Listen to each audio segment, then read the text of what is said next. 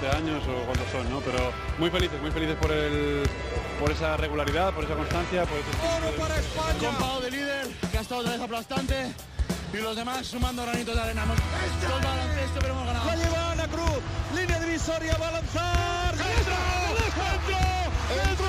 ¡Dentro! Se me ha parecido la Virgen y, y nada, muy contenta. Me volví loco el primer día que pisé la cancha, no me volví loco. Dije que venía esto, la puta. Lo dije, ¿eh? Dije que venía esto.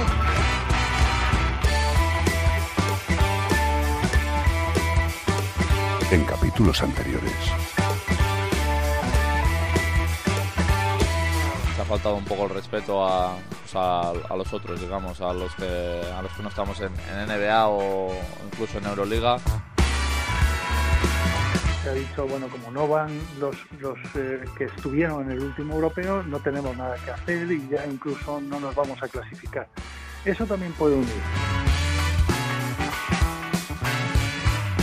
Parecía que no podíamos ganar a nadie, que, que no sabíamos jugar. Estos cuatro días se han convertido en una aventura entrañable. Son cosas de, de la vida. Ahora ya es verdad que sí, es verdad que, que estoy empezando a percibir pues, más reconocimiento aquí en, en España. se merecen este programa y muchos más, que han conectado mucho con el público y esto es muy importante. ¿eh?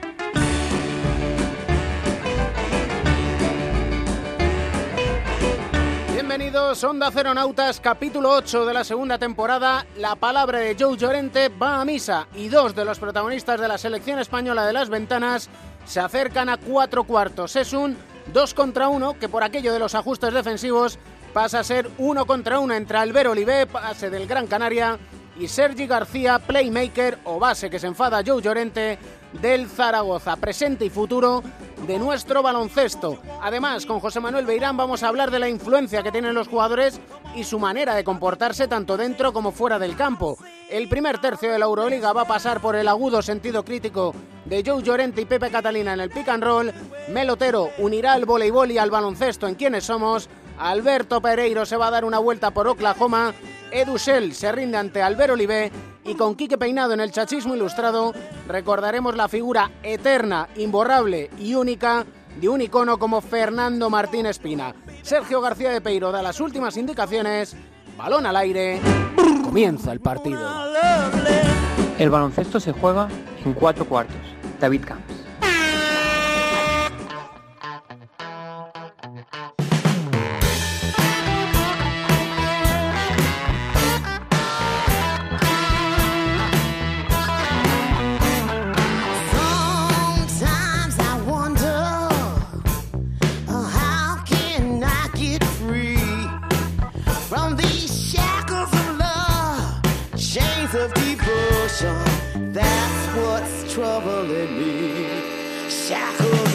Tenemos un capítulo muy especial en cuatro cuartos y es que unimos a dos generaciones. Eh, además, hace poco han debutado con la selección española, han estado juntos en la concentración de España en Montenegro y en Burgos. Uno tiene 39 años y parece que tiene 20 y el otro tiene 20 que parece que tiene 20. Entonces, uno es base del Gran Canaria, Albert Oliver, ¿qué tal estamos? Hola, buenas. Y el otro es base del Zaragoza, Sergi García, ¿qué tal estás? Buenas, ¿qué tal? Muy bien.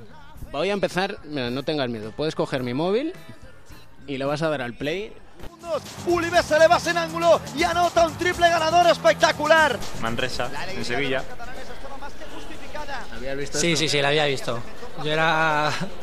Bueno, soy muy friki de ver las jugadas estas de, de canastas imposibles y estas cosas y esta siempre me salía.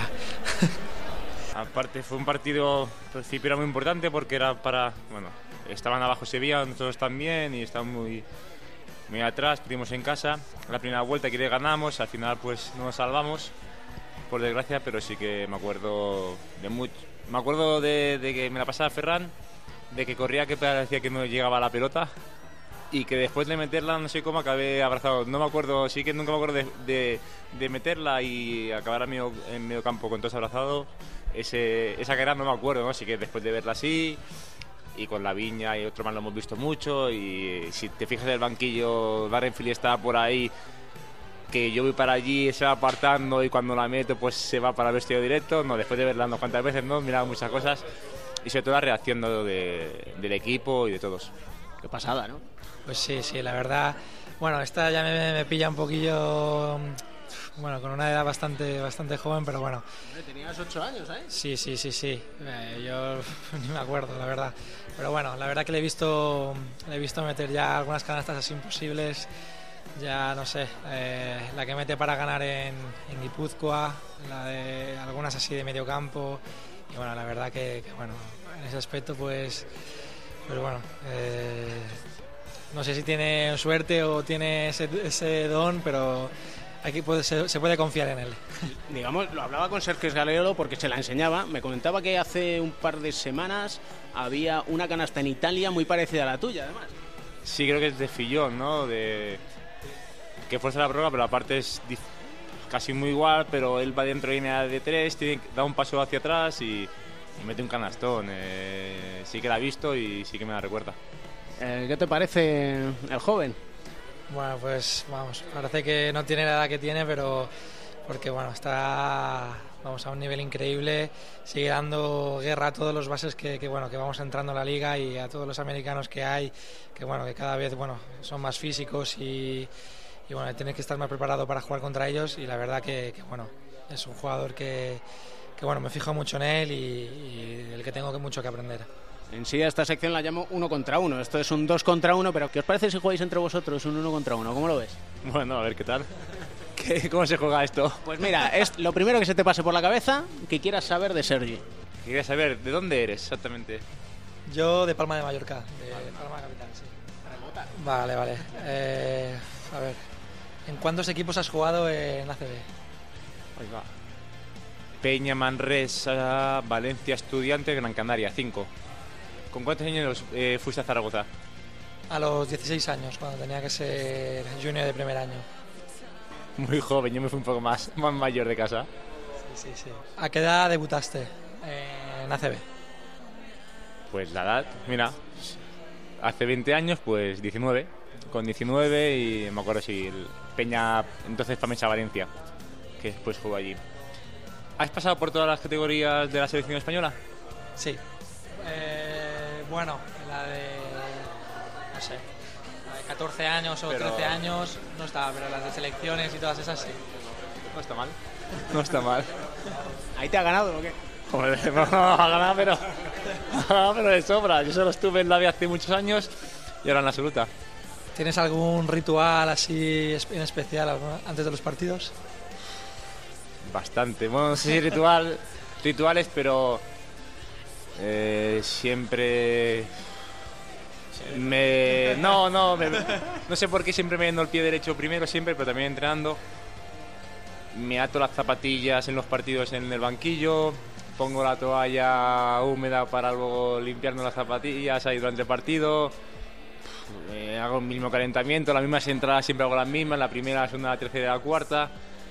Unas cuantas, unas cuantas, pero al final, al final yo como un ritual y seguro que me dejo, ¿no? Pero pero tengo unos cuantos y en algunos casos soy un poco maniático, pero bueno. Ah, no, lo llevo más o menos bien. Ahora devuelve, ¿y tú?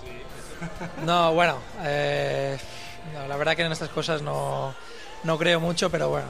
Intento, pues yo qué sé, si algún día me siento un poquito mejor, hago unos mates así y tal, que... Eso yo no lo tengo como ritual. O así, eh, pero no, no, no, la verdad que no tengo nada, nada en especial. Yo tengo una pregunta que a ti no se te va a ocurrir al ver, pero que hay algo que nos une a los tres. Puedes sospechar por el ramero de Maeztu y que él ahora mismo se está sonriendo, y es cómo acabaría naciendo Sergi en Palma de Mallorca si su padre estudiaba en Madrid y jugó en el Estudiantes.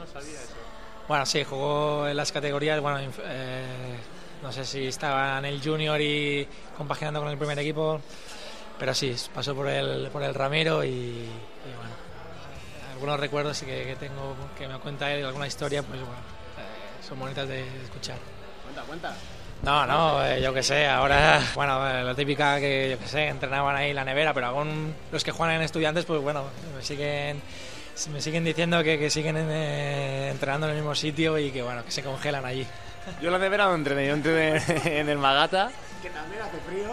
Bueno, en mi época no hace tanto frío. Ponía un poco más la, la calefacción, por lo que parece.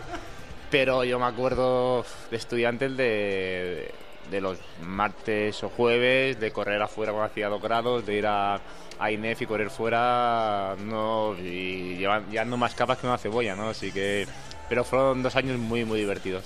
Manolo García es el padre de, de Sergi, jugó en Huesca, si no me equivoco, en Huelva, cierto, en Huelva. Y luego ya fue a parar a Palma de Mallorca.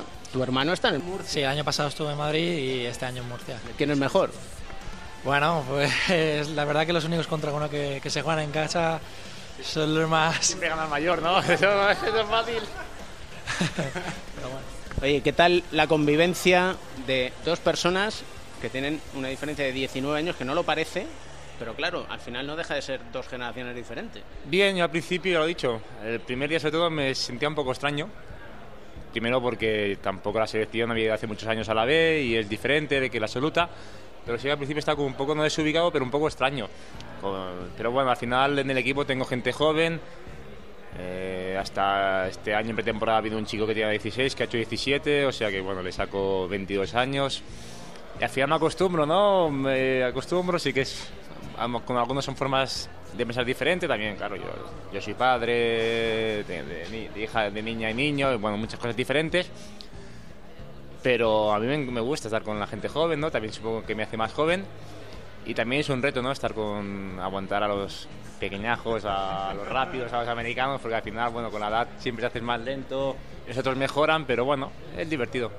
Pues bueno, soy de los, si no el más joven del equipo, pues la verdad que, que, bueno, estar siempre con, gente más mayor, pues bueno, te hace pues madurar un poquito más o, eh, tener conversaciones que bueno, que no tienes con, con gente de tu edad, pero bueno, la verdad que, que me tratan muy bien. eh, siempre bueno, pues te hacen alguna bromilla por, por ser más joven, pero la verdad que se porta muy bien. Compartís un mismo sueño que es clasificar a España para el Mundial 2019. ¿Cómo habéis vivido todo lo que ha rodeado a la concentración previa?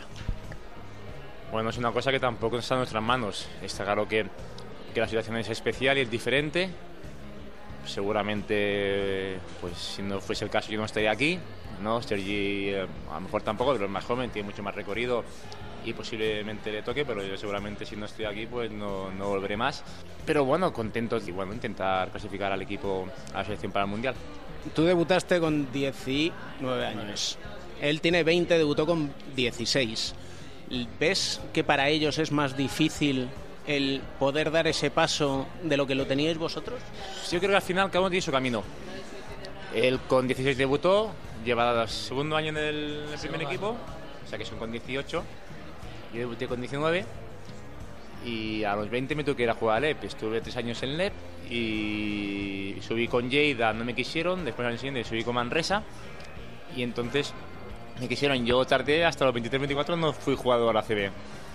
Al final cuando tiene su camino sí que seguramente, no seguramente, no seguro, antes en mi época, pues yo me acuerdo cuando subimos a CB en Manresa éramos siete nacionales, dos extranjeros y un comunitario. Y ahora pues encontrarte cuatro nacionales en un equipo está complicado, realmente complicado. Nosotros somos cuatro en nuestro equipo, ellos son cuatro más, cuatro. Así que en mi época había más, ¿no? Y creo que eso es una cosa que se ha perdido y que al final, eh, no sé si tiene que haber siete, ocho o cinco, pero yo creo que la gente y también el jugador eh, nacional se identifica más con el club, nuevamente da un plus y yo creo que eso se está perdiendo y es importante que no se pierda. Sí, sí, eso es. eh, también eh, el haber debutado, pues bueno, tengo que agradecer mucho pues la confianza que me ha dado el club y, toda la gente que, que, bueno de Zaragoza que, que siempre ha confiado en mí. Pero también es verdad que, que quizá pues ahora pues el- no sea el mejor momento del baloncesto por, por temas económicos y tal.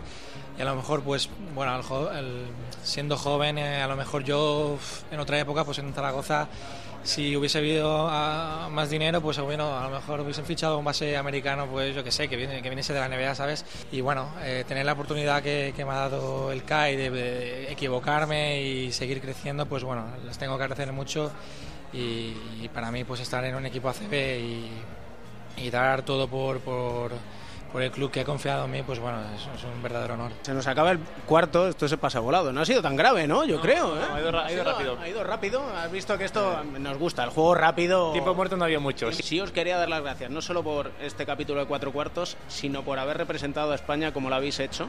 A mí, por lo menos, me ha dado la sensación de volver a otra época y que sienten un orgullo especial por este deporte y una pasión especial. Yo creo que hicimos un buen partido otro día y creo que, bueno, la gente lo vio, pero también los que los que normalmente van eh, dejan, a la, dejan a la selección lo más arriba posible. O sea, yo creo que los verdaderos embajadores son ellos, los que van cada año, eh, que ganan y vuelven a ganar y vuelven a hacer medalla y van a las Olimpiadas y hacen plata.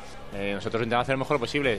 Entiendo pues que la gente a lo mejor al principio dudase o dude, eso ya es cosa de la gente, pero nosotros lo que sí que tenemos claro es que tenemos que dar al 100%, eh, a jugar como equipo a pesar de que es difícil porque llevamos ni una semana juntos, intentar darlo todo. Después ganar o perder son muchas cosas, pero está claro que, que nuestra intención es de dar el máximo siempre. Es verdad lo que dice Albert, que los, los verdaderos embajadores son los que juegan en, en la NBA y los que nos representan cada verano. Acabamos ya, le dejamos la selección musical. Sergi, Sergi, mejor Sergi. Reggaetonero, ¿eh? Cuidado. Ya, ya estoy acostumbrado. Bueno, pues una canción que bueno que nos está dando mucha suerte este año en el equipo y bueno que también la, la he puesto a la selección, pues la de Soy un don de Juan Magán. Simplemente, mil gracias, un privilegio, de verdad. Muchas gracias. Muchas gracias. Ella solo quiere alcohol, tabaco y ron. Y la fiesta se enciende, se pone bacana si llego ya. Brillando como el sol, el resplendor. La nena me mira, se muerde la boca de acerca mi pantalón. Puffing inside, LeBron James picked his pocket. He's something. he sure did. Here comes LeBron changing gears, bumping and missing. Regarding his foul, he's going to get a tech. And he's out of here! LeBron James has just been ejected. He's frustrated. That's the first ejection of LeBron James' career. Por millón, dime Panamá, ¿dónde están las yales? ¿Dónde están los cueros que rapan? La soltera y la casada, la chapeadora, la flaca culona, ¿dónde están las más interesadas? Mandarla al acceso privado para tener sexo privado, para agarrarla del moño y jalarlo, darle un derrizado.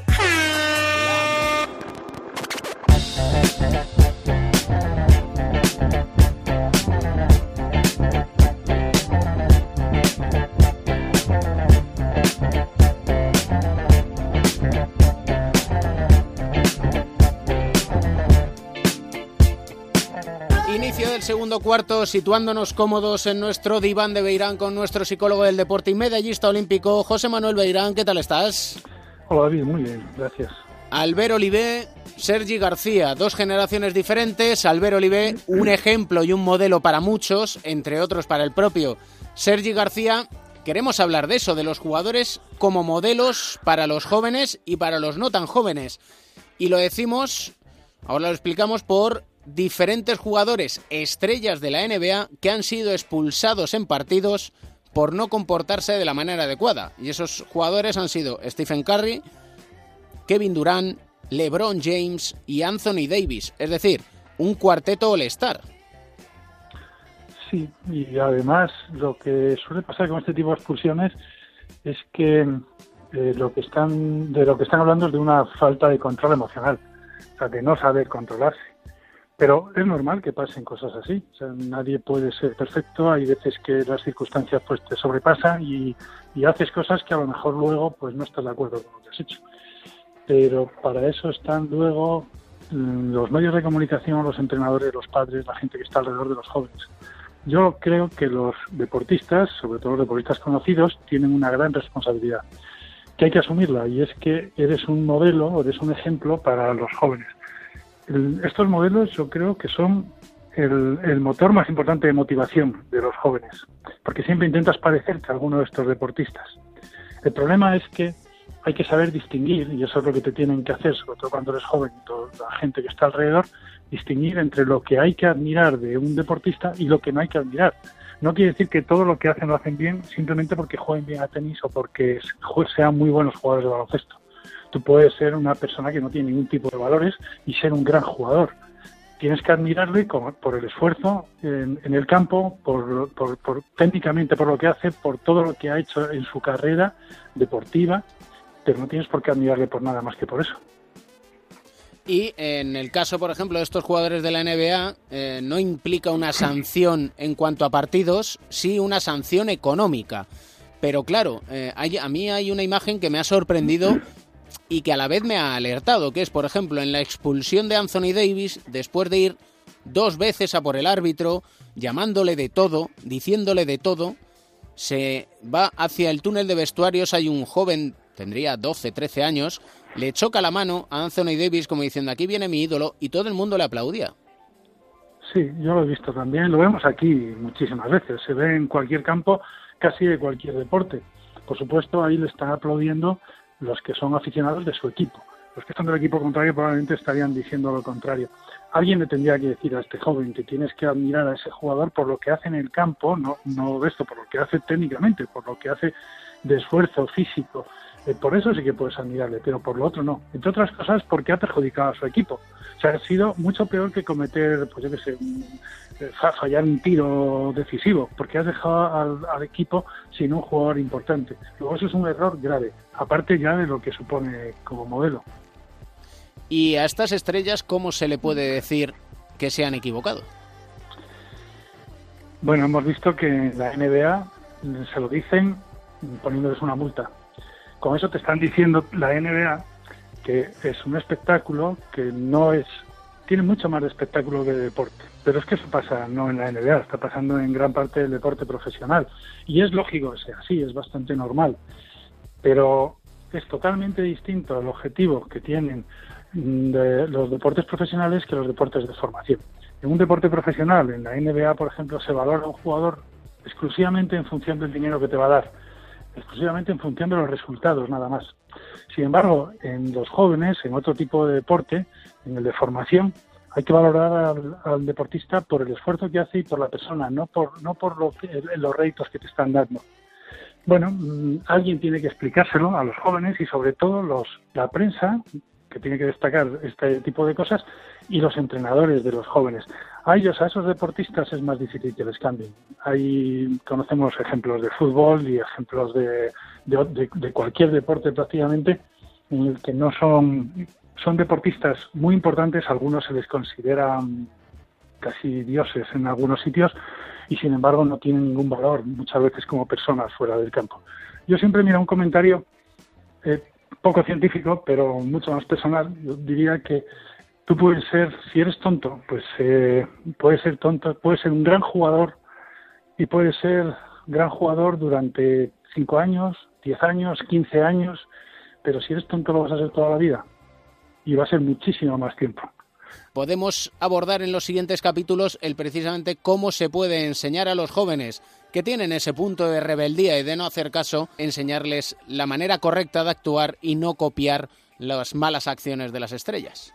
Muy bien, me parece una buena idea. Por cierto, también una gran idea los ejemplos que estás poniendo tú. Y las entrevistas de, estos dos jugadores, de Alberto Oliver, de Sergi, eh, sí pueden ser ejemplos para los jóvenes en muchas cosas. Sea, y entonces, mientras no se demuestre lo contrario, sí les puedes poner como ejemplo de casi todo, del esfuerzo de haberse superado cuando ya parecían que las cosas estaban mal, cuando ya parecía que, que nadie confiaba en ellos excepto ellos mismos, han salido adelante y en el baloncesto español hay bastantes ejemplos de ese tipo. Un placer como siempre, maestro. Igualmente, muchas gracias.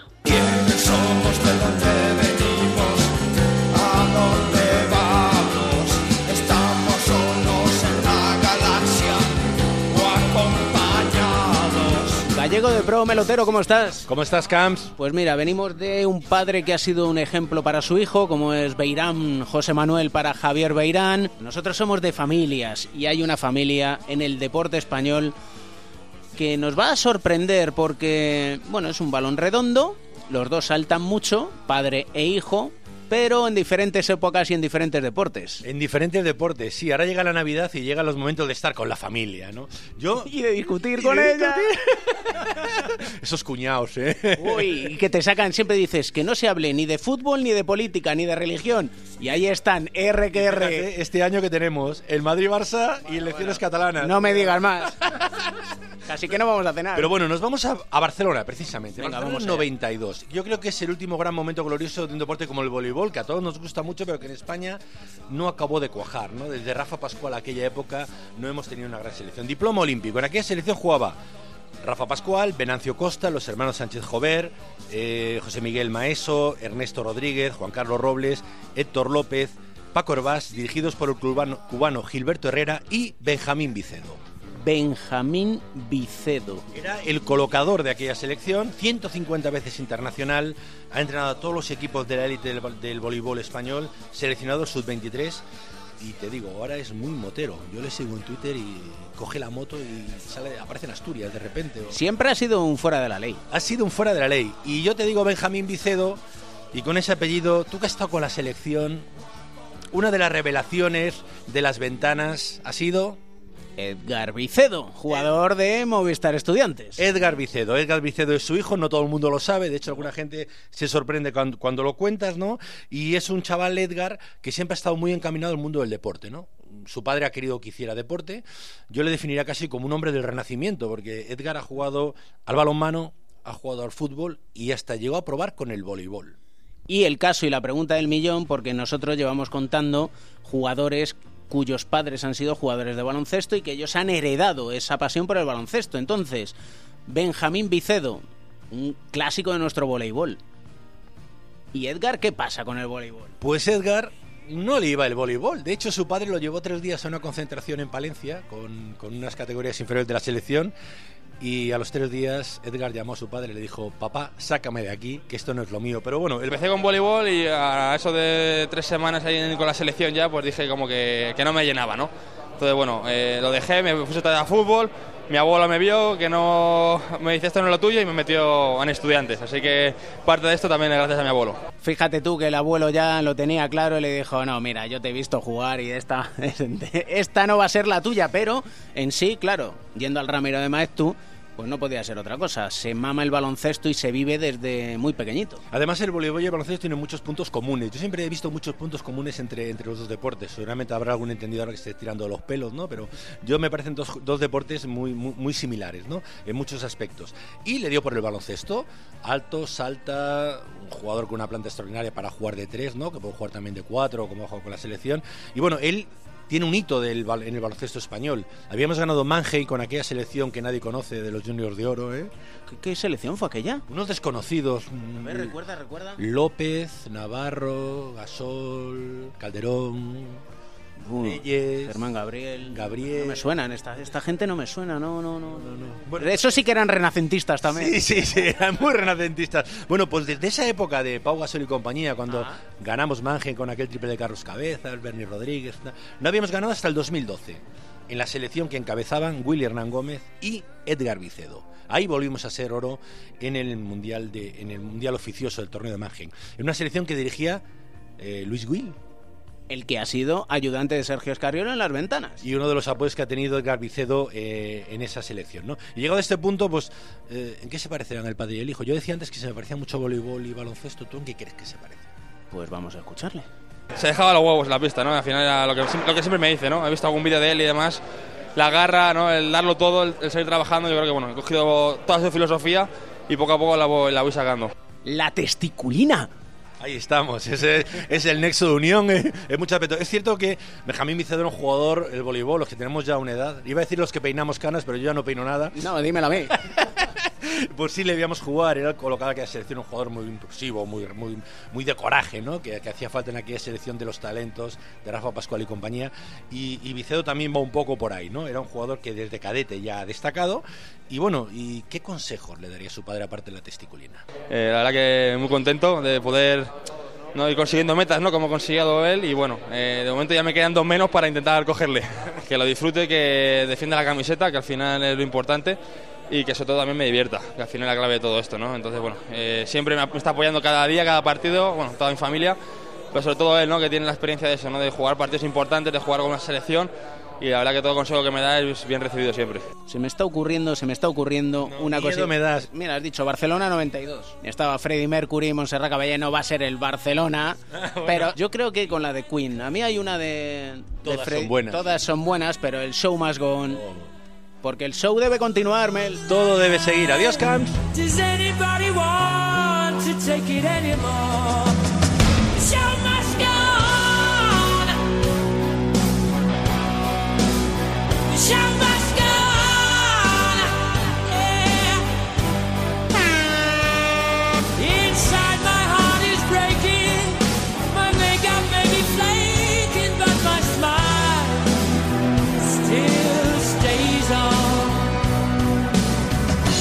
Pesan mucho las lesiones. Es que ese es el problema, pensar en las lesiones. Estamos los que estamos, somos el Real Madrid, tenemos jugadores eh, suficientes como para ganar a cualquier equipo, pero para eso hay que eh, jugar agresivos, hay que jugar bien y, y no jugar pues como si fuese un una pachanga, ¿no?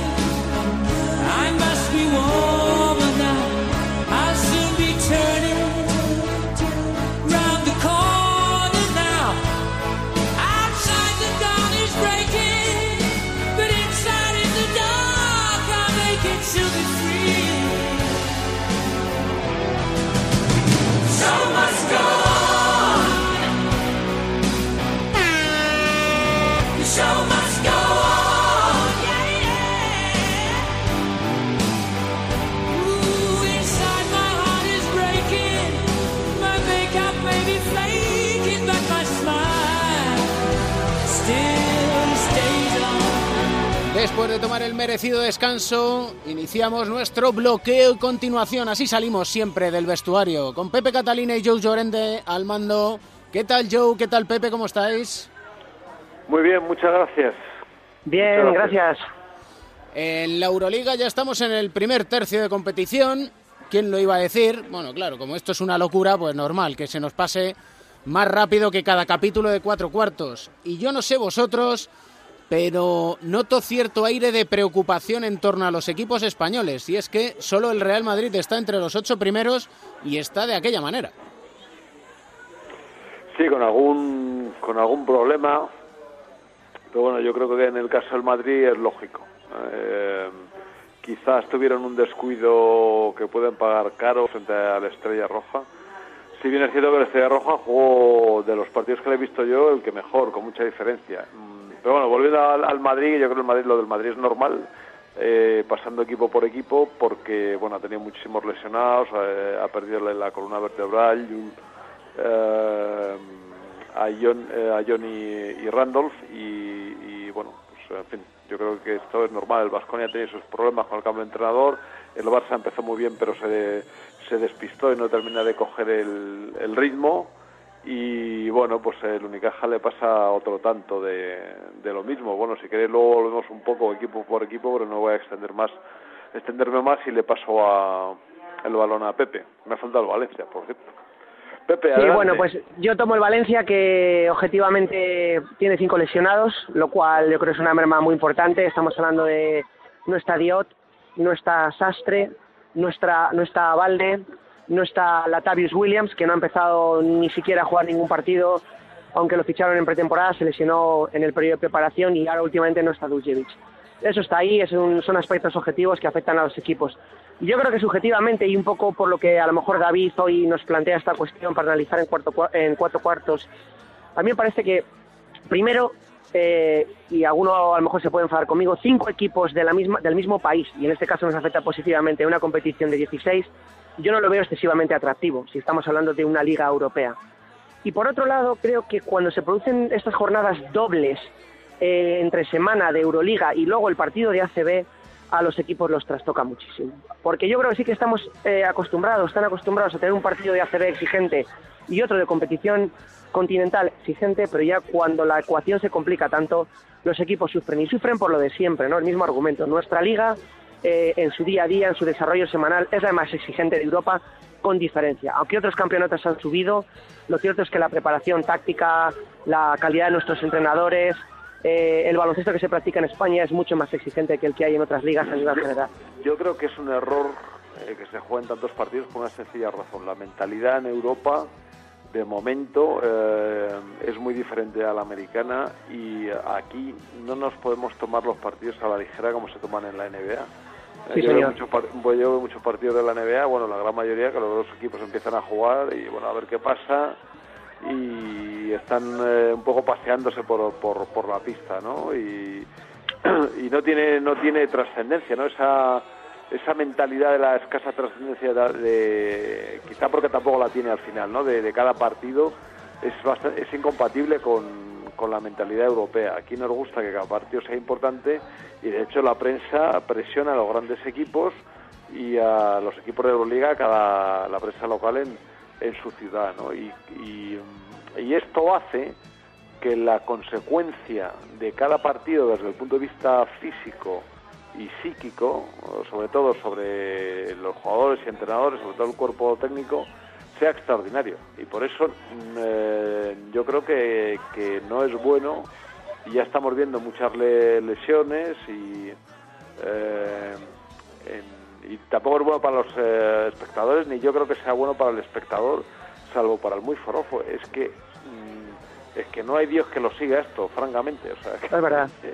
Tiene toda la razón, Joe, porque Esto sabes una un cosa, David. Dios. Esto es un, sin vivir al final, porque- Esto es un sin vivir. ¿Sabes una cosa? El espectador europeo en general, el español en particular, somos de asimilación.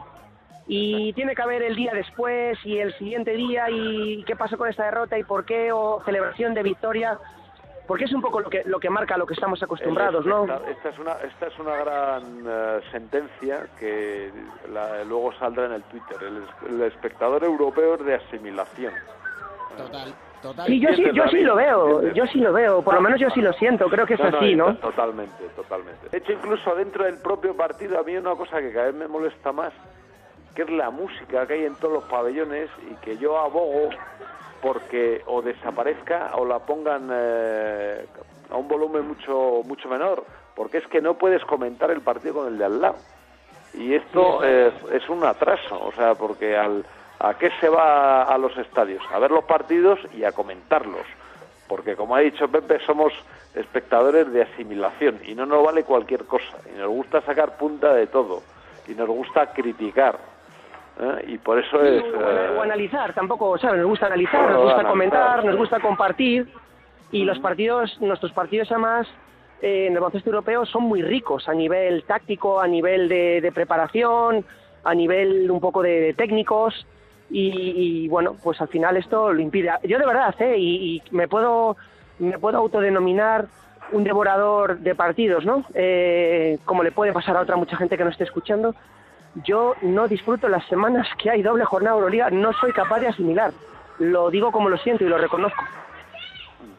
no, Porque encima, encima se- se- como es martes, miércoles, jueves, viernes, los que se juegan el miércoles ya no, sos- ya no sé si pertenecen a la, a la segunda jornada de la semana, a la primera, y de verdad, si eso le pasa a un no, espectador... no, no te da, no te da tiempo a, eh, a captar en su totalidad el- lo que ha sido el partido, porque los partidos dejan un pozo y el pozo hay que... eh, se, eh, bueno, pues hay que mirarlo con horas, eh, eh, incluso con días de perspectiva, ¿no? Y así no, no, no hay forma Y de luego hacerlo, pasa que, y a ti, a ti también te habrá pasado yo, cuando has jugado en competición europea, fíjate, solo teniendo un partido, que luego eh, es difícil preparar los dos bien y el entrenador acaba pasando un poco de, de soslayo, No, ¿no? es, normal, es normal, es normal, es normal que esto ocurra, porque es que no, no, o sea, física y mentalmente es, eh, es imposible. En los campeonatos de selecciones, que yo he tenido la fortuna de seguir mucho, eh, los ayudantes y el entrenador eh, acaban exhaustos, porque la, labo- eh, la presión y la labor que tiene que hacer es que es extraordinaria, pero claro, esto, esto lo puedes... lo puedes aguantar una semana o dos, no lo puedes aguantar nueve meses. que es lo que sucede en las competiciones entre clubes. Sí. Efectivamente. Y además es que y hay un detalle muy importante y es que hemos visto palizas en esas dobles jornadas recibidas y luego dadas por el mismo equipo. Véase el Real Madrid en Vitoria, por ejemplo, y después en casa gana de manera clara. El Barcelona es una auténtica montaña Bueno, rusa. pues porque empieza a suceder lo que estábamos comentando en la NBA, como es imposible aguantar ese ritmo, pues los eh, los equipos lo que hacen es eh, pues tomárselo con más calma, ¿no? Entonces empiezas el partido ahí sales un poquito a ver qué pasa, pero como resulta que el otro salga con el cuchillo entre los dientes, pues cuando, te quieres dar cuenta, pues tiene 20 abajo y eso no Y Eso no, no hay quien lo remonte. si os dais cuenta, incidiendo un poco en todos estos comentarios y análisis, al final el Vasconia ha empezado a ir arriba cuando hubo jornada de descanso en la Euroliga y Pedro Martínez, eh, nos fuimos solo a un partido por semana y Pedro Martínez tuvo la posibilidad de trabajar con su equipo. Yo De recuerdo que incluso en un radio estadio que el, Vasconia, no sé si en el debut de Pedro Martínez, sí, perdió, su, perdió un partido en casa eh, contra el Cádiz Zaragoza y le decía a Héctor Fernández, yo creo que lo mejor que le puede pasar ahora mismo al Vasconia es dejar de jugar y ponerse a entrenar y a trabajar, porque los equipos europeos en general y los españoles en particular son de mucho trabajo diario y de mucha elaboración. Nada pasa por casualidad en nuestras pistas. Bueno, está- están eh, acostumbrados a hacerlo así. eh, por otra parte, son jugadores que ya necesitan este estilo de juego porque siempre han jugado así y, y los equipos necesitan entrenamiento. Y pues con este ritmo actual no, no lo hay. Luego, volviendo a los equipos, eh, a mí me gustaría decir que yo, que yo veo más fuertes a, a los de siempre. ¿no? A mí me parece que el, el Fenerbahce, el Olympiacos, el CSK un poco le veo un pelín peor, pero bueno, lo salvan con las individualidades y porque cuando no es de color es el chacho. y- Pero no sé qué te parece a ti, Pepe. Yo Sí. lo veo, o sea, los veo ahí arriba un poco. Lo- como lo- tú. ¿Sabes lo que, lo que me pasa con la Euroliga? Me, me acaba resultando muy repetitiva, Joe, porque Sí. al final es CSK, Fenerbahce, Real Madrid y parece que Olympiacos normalmente. Sí. Y es- por eso os decía antes lo de cinco equipos, de los cuales cuántos equipos de, de nuestra competición van a entrar entre los ocho primeros. ¿No disfrutaron más el año pasado Unicaja y Valencia disputándose un, un título internacional y que los dos hubieran sido, el, el que el campeón estuviera en la Euroliga? Pero al final estos criterios te hacen meterte a cinco equipos en, en esta en esta Euroliga que para mí la desluce hasta cierto punto. Yo creo que estamos de lo que estamos hablando tiene todo que ver con el modelo europeo del deporte. El modelo europeo del deporte, eh, fundamentalmente, y aunque nos pese a, a los que nos gusta mucho el baloncesto, lo se ha modelado y en torno al fútbol, ¿no? ¿Y por qué el fútbol es hoy lo que es? Precisamente porque ha sabido acoplarse a las exigencias sociales y se ha sabido acoplar al, al modo de, de pensar de los espectadores europeos. Y yo creo que es el modelo que mejor funciona, está claro, y el modelo al que, hay que tender.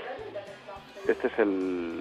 eh, yo creo que este es el asunto, ¿no? O sea, al final muchos partidos, porque sí, mm, en general eh, tienen poca o van perdiendo atención eh, y van perdiendo importancia y pocos partidos con muchísima importancia es lo que concita El modelo de competición europea, y no me entretengo ya más, que creo que estamos casi ya en prórroga más que en cuarto, eh, el modelo que tiene la Champions League del fútbol es ideal, es exquisito, porque al final te lo da racionado en dosis muy buenas y muy intensas, espaciadas en el tiempo y de capacidad de asimilación y disfrute. Y con la bocina casi sonando, es una semana especial porque es el puente viaducto de diciembre y Joe Llorente tiene a bien Pepe el no ponernos más castigos alimenticios y por lo tanto va a dejar a nuestros oyentes y a toda la audiencia de Onda Cero Punto es y de Cuatro Cuartos que hagan un poquito de deporte Sí, y que coman lo que les dé la gana. Mi recomendación es que de vez en cuando hay que saltarse un poco las normas, entonces esta semana hay que saltarse las normas, es una semana para eso, pero eh, siempre hay que seguir haciendo ejercicio. Esto no hay que dejarlo nunca. Sea el ejercicio que sea. Y hasta ahí lo podemos dejar. Creo que era Bob Hope, el humorista ame- norteamericano, decía, el golf es el deporte, no es el ejercicio más entretenido que se puede hacer con los pantalones puestos. No hay mejor definición. Siempre aprendiendo en el bloque y continuación en el pick and roll con Pepe Catalina y Joe Llorente. Un placer, como siempre. Un abrazo. Igualmente, buena semana.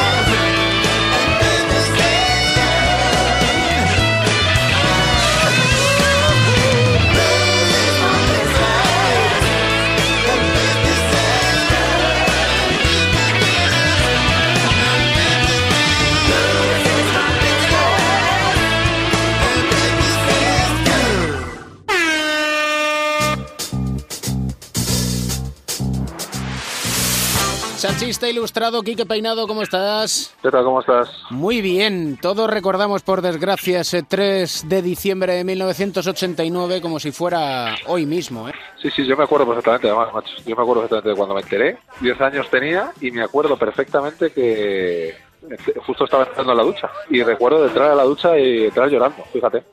Yo, hincha del estudiante es al máximo, ¿no? Pero Fernando Martín era, era patrimonio nacional, era una cosa aparte. Sí, Ese sí. día fue terrible, sí. 3 de diciembre de 1989, accidente en la M30 de Madrid y el por entonces mejor jugador de nuestro tiempo, don Fernando Martín Espina, que desgraciadamente fallecía. Hemos contado muchas historias sobre Fernando Martín. Vamos a contar alguna más, por ejemplo, de cuando empezó en el Estudiantes, porque llevaba el número 11 de Estudiantes Mudespa. Eso es, el año del, del subcampeonato, el mítico año del subcampeonato de estudiantes, el 80. El pivot, junto con, me parece que se llama Slav Jones, el americano, si no me acuerdo mal, era él. Y bueno, pues eso es un producto de la cantera, yo creo que era de San José del Parque, del Colegio San José del Parque. Y luego del estudiante, o sea, el primer jugador español que fue a la NBA, pues era canterano del estudiantes. Y eso es así. Y luego siempre es de los pocos jugadores que mantuvo siempre el respeto por parte de la gente del estudiante. Yo creo que pasó durante, pues hasta que falleció. Eh, era máximo rival y además yo creo que encarnaba muy bien las virtudes del Madrid de la época, ¿no? Que era un equipo que peleaba mucho, que, que se agarraba mucho a la pista, que evidentemente tenía mucha clase, pero, pero él era el alma del equipo y era sobre todo eh, ese coraje y esa fuerza y ese no rendirse nunca, ¿no? Y yo creo que además, y siempre lo he pensado, ¿eh? Y, y analizándolo después, con el paso de los años, porque yo tuve que yo escribí un coleccionable sobre para gigantes hace tiempo y tal, que lo de la NBA, primero era un tiempo mucho más complicado, pero que fue mala suerte. Si, si hubiera caído en otro momento con otro entrenador que no le hubiera hecho jugar como le hacía jugar, si no se hubiera, si no se hubiera producido los movimientos en la plantilla que se produjeron, yo creo que él hubiera podido jugar en la NBA. No, evidentemente ser un jugador de banquillo, y muy de banquillo, pero podía haber jugado muchos años. Otra cosa es que su carácter lo hubiera aguantado, ¿no?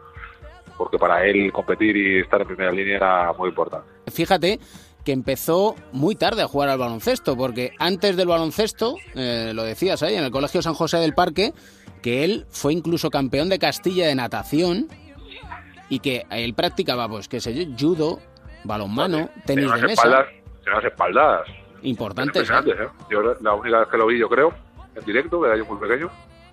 Yo, claro, también eres un niño, ¿no? Era muy grande. Pero con la imagen de las espaldas, de las espaldas y de la popularidad increíble que él tenía. O sea, no. Yo creo que no hay. Hoy día en España no hay un deportista, no sé, a lo mejor Iniesta, que se pueda comparar la popularidad que tenía Fernando Martín. No por una cuestión de, de sus logros o de su personalidad incluso, sino porque, claro, había tan pocos referentes que los referentes que había eran, eh, eran muy, muy, muy, muy grandes. Era otro mundo, era otro planeta, ¿no? Un planeta al margen de la interconexión mundial y teníamos muy poquitos referentes y Fernando era Dios. Era un personaje como con cierta relevancia en la prensa del corazón. Y es muy difícil, eh, a mí me han preguntado muchas veces, chavales, ¿pero cómo era? ¿Como Casillas? Yo te diría que más que Casillas. Porque había tan pocos, tan pocos, tan pocos referentes que en él se concentraba muchísima publicidad, aparte de ser el momento en el que el baloncesto verdaderamente le disputaba al fútbol el liderato del- de los deportes de- del país. y con una personalidad arrolladora. ¿Y recuerdas o has indagado en cuánto costó su traspaso del Estudiantes al Real Madrid? 12 millones de Ah. pesetas. Sí, para estudiantes fue eh, la salvación económica. El equipo estaba, el club estaba una vez más a lo largo de su historia en, en la quiebra y de hecho eh, pocos años después, dos años después, se salvó de descender en el en el último partido, en el famoso partido ese de Huesca. Sí, señor. Y bueno, aquel equipo del 80 se desmanteló entero. Y bueno, pues estudiante sobrevivió como pudo y pues lo, lo bueno, cuando estudiante le quita jugadores el Madrid es que va bien. Ahora que no va bien, ni siquiera le quita jugadores el Madrid. En aquel entonces, Vicente Gil, López Rodríguez, Slap Jones, Alfonso del Corral y nuestro, nuestro dios. Sí, si hay un ídolo, yo solo tengo un ídolo, que es Fernando Martín Espina. Y Eh, yo te digo que era, es muy difícil de entender para la gente de ahora. Eh, entender, tienes que entender aquel mundo para entender lo que supuso Fernando Martín, ¿sabes? Y eso es muy difícil de explicar, pero sí, era... Había un Olimpo en el que estaban dos, tres, y él era uno de ellos. Sin duda alguna. Y por eso hemos querido recordarle en este capítulo de cuatro cuartos con el chachista ilustrado, porque en los Fraggle es así, es diversión y también es recuerdo. Y siempre recordamos a nuestros padres, por quienes los Pau Gasol y compañía hoy en día nos quitan el sueño. Un Eso placer, como siempre, chachista. Tenga, Un abrazo, artista. tenga cuidado entre viaje y viaje, ¿eh? Que haga lo que se pueda. Hasta Un luego. abrazo. Un abrazo de todos. Yeah. Cash money, heroes, private jets, polish. Trash talking. Vamos ahí, que no se diga. Madre mía, qué sustos me metes, Pereira. No puede ser tras Es que, día es que tras día, lo semana que, tras semana. lo que no puede pretender la gente es apartarse de esto. No puede pretender la gente, por muy lejos que se vaya. eh, que- Date, date cuenta que con José Manuel Beirán, como lo has podido escuchar, hay Sí. modelos de conducta en los jugadores y no nos gustan los modelos trash talking. Es normal, pero menos el gestual. Oh. El gestual que es el, el moderno y además te voy a explicar una cosa. Bueno, ya sabemos que el... ¿Cómo que eh, el moderno? Espera, explícame eso. El porque- trash talking gestual moderno es eh, incluir, eh, eh, para que nos entendamos, eh, es como si te mandara a paseo, pero te incluyo ahí estirarte el brazo y girártelo muy a lo...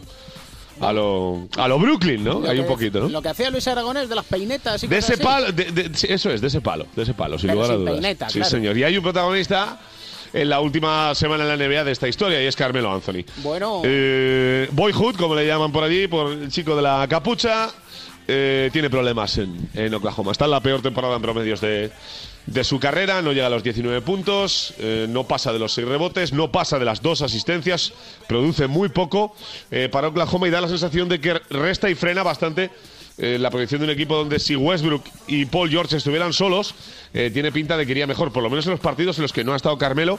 Eh, George ha tirado 12-13 más, veces más a canasta y Westbrook ha tenido triples dobles. Este año, a esta, a esta fase de la temporada, Westbrook estaba en 12 triple dobles por partido y hemos tenido que esperar hasta la pasada madrugada para que llegara al séptimo. Pero te explico. Partido de hace unos días frente a Orlando Magic, tercer cuarto. Billy Donovan, entrenador de los Thunder, le dice a Carmelo que se siente y Carmelo le manda paseo. ¿Cómo? Durante el partido le dice que se siente, le pide el cambio y Carmelo entiende que no es tiempo para irse al banquillo y le manda a paseo. Le hace un gesto como diciendo que no se va a sentar. o sea, ese aspaviento con la mano derecha de Ese venga. aspaviento de venga ya lo hacemos un poquito más tarde. Eh, Billy Donovan intenta apartarse de la película para que las cámaras no lo graben. Eh, hay un inicio eh, de una grabación donde se ve a Carmelo eh, gesticular como diciéndole, no se sabe si un espera, pero posterior a esto, ¿eh? O ahora podemos hacer el cambio si quieres, pero bien claro ha quedado que de primeras no se quiso ir. Y de ahí ha aparecido otra leyenda de las que te gustan a ti, eh, del trash talking y posiblemente de la marihuana permitida esta que va a llegar a la NBA ahora como es Tracy McGrady. Eh, ha dicho ayer que Carmelo debería replantearse en su carrera, si no, eh, debería bajar su rol al de sexto hombre. Y que si le da vergüenza hacerlo, no tiene más que mirar a Ohio, donde Duane Wade ha llegado a los Caps, ha asumido ese papel y ya está dando los mejores números de la temporada. Y te diría otra zona y otro nombre mítico que a sus 40 años nos deleita. Nos deleita Sí, señor, Manu en- Manu en Texas. sexto hombre. Y es que ser sexto hombre, no sé por qué está mal Es visto. muy, y muy complicado, ¿eh? Es muy complicado. Hay cuatro o cinco tíos en la NBA que están completamente adecuados a esto desde hace muchos años.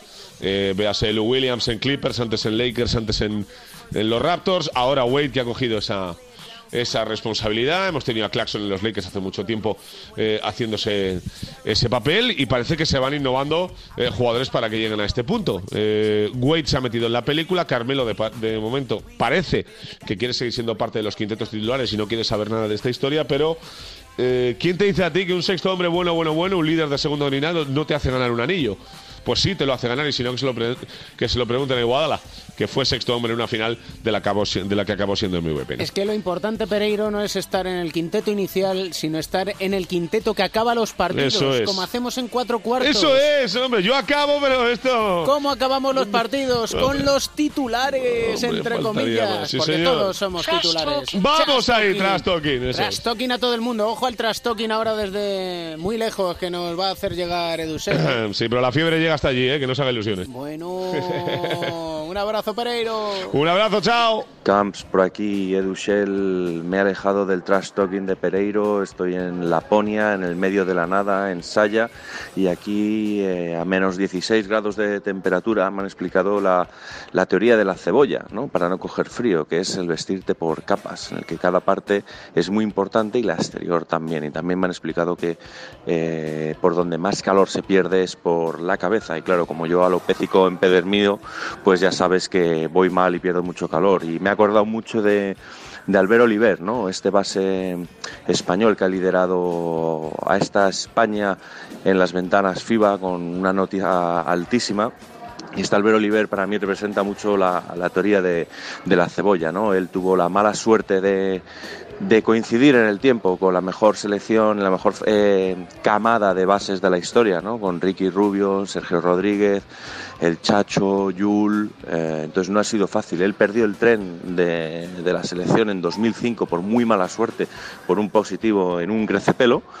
Y eso ya le, hizo perder el tren para, para lo que él pensaba que era para siempre. ¿no? Luego el, el destino le ha dado esta nueva oportunidad eh, con estas ventanas FIBA y demostrando que es un grandísimo base y teniendo esa oportunidad ¿no? que, que bien ha merecido desde hace, hace tantísimo tantísimo tiempo. Él no lo tuvo nunca nada fácil en sus primeros años eh, en La Peña. eh, el talento de Raúl López, para mí uno de los mejores eh, y mayores talentos naturales de la historia de nuestro baloncesto español, que luego tuvo mala suerte con las lesiones, le cerró las puertas con la llegada de Jofresa y luego él, pues bueno, después de un tour por básquet catalán, parada en estudiantes, en Gran Canaria ha triunfado y ha demostrado lo grandísimo base que es y como él dice, eh, ahora a sus 39 años siendo el base más eh, veterano, ¿no? el jugador más veterano en haber debutado con la selección, dice que entiende el baloncesto mejor que cuando era un joven. Así que mis respetos a Albert Oliver y la suerte que hemos tenido de encontrárnoslo de nuevo en la selección. Recuerdos del pelo largo, Edu. Desde Laponia, Mateo nos deja sin recomendación musical esta semana.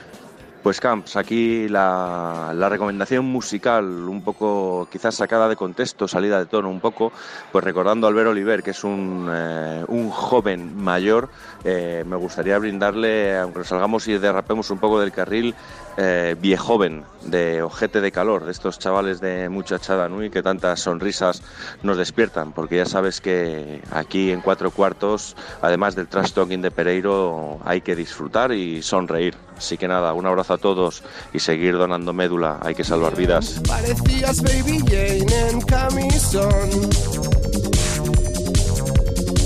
Tus facciones son de mujer. Hemos derrapado, vaya si hemos derrapado, pero es que somos viejóvenes, irreverentes, descarados. Nos enseñaron así a vivir el baloncesto, a disfrutar de la vida, porque de cualquier detalle encontramos un buen motivo para sonreír. Le pondrán tu nombre a una infección. Qué bajón, porque eres viejo joven. El baloncesto se juega en cuatro cuartos. David Camps. Eres viejo joven.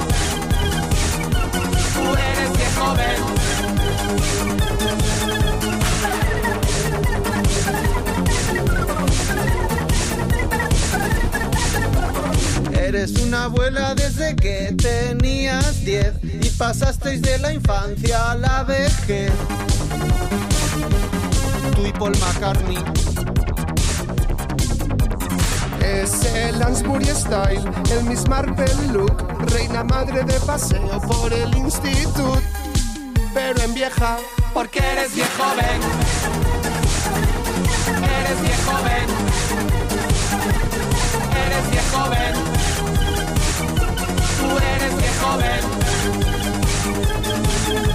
Por dentro cheerleader y por fuera Matusalén. Contradictoria como una rumana parisien. Nonagenaria. Llevas 30 años pareciendo que tienes 70 años. Desde este ángulo estás tan fea, pa, tan fea y tan guapa. Tu DNI parecías delgada, pero estabas gorda del gorda. Cuello fino, cuerpo guitarra, monstruo guapa y efeba ajada. porque eres viejo ven. Eres viejo ven. Eres viejo ven. Tú eres viejo ven. Porque eres viejo ven. Eres viejo ven. Eres viejo ven. Tú eres viejo ven.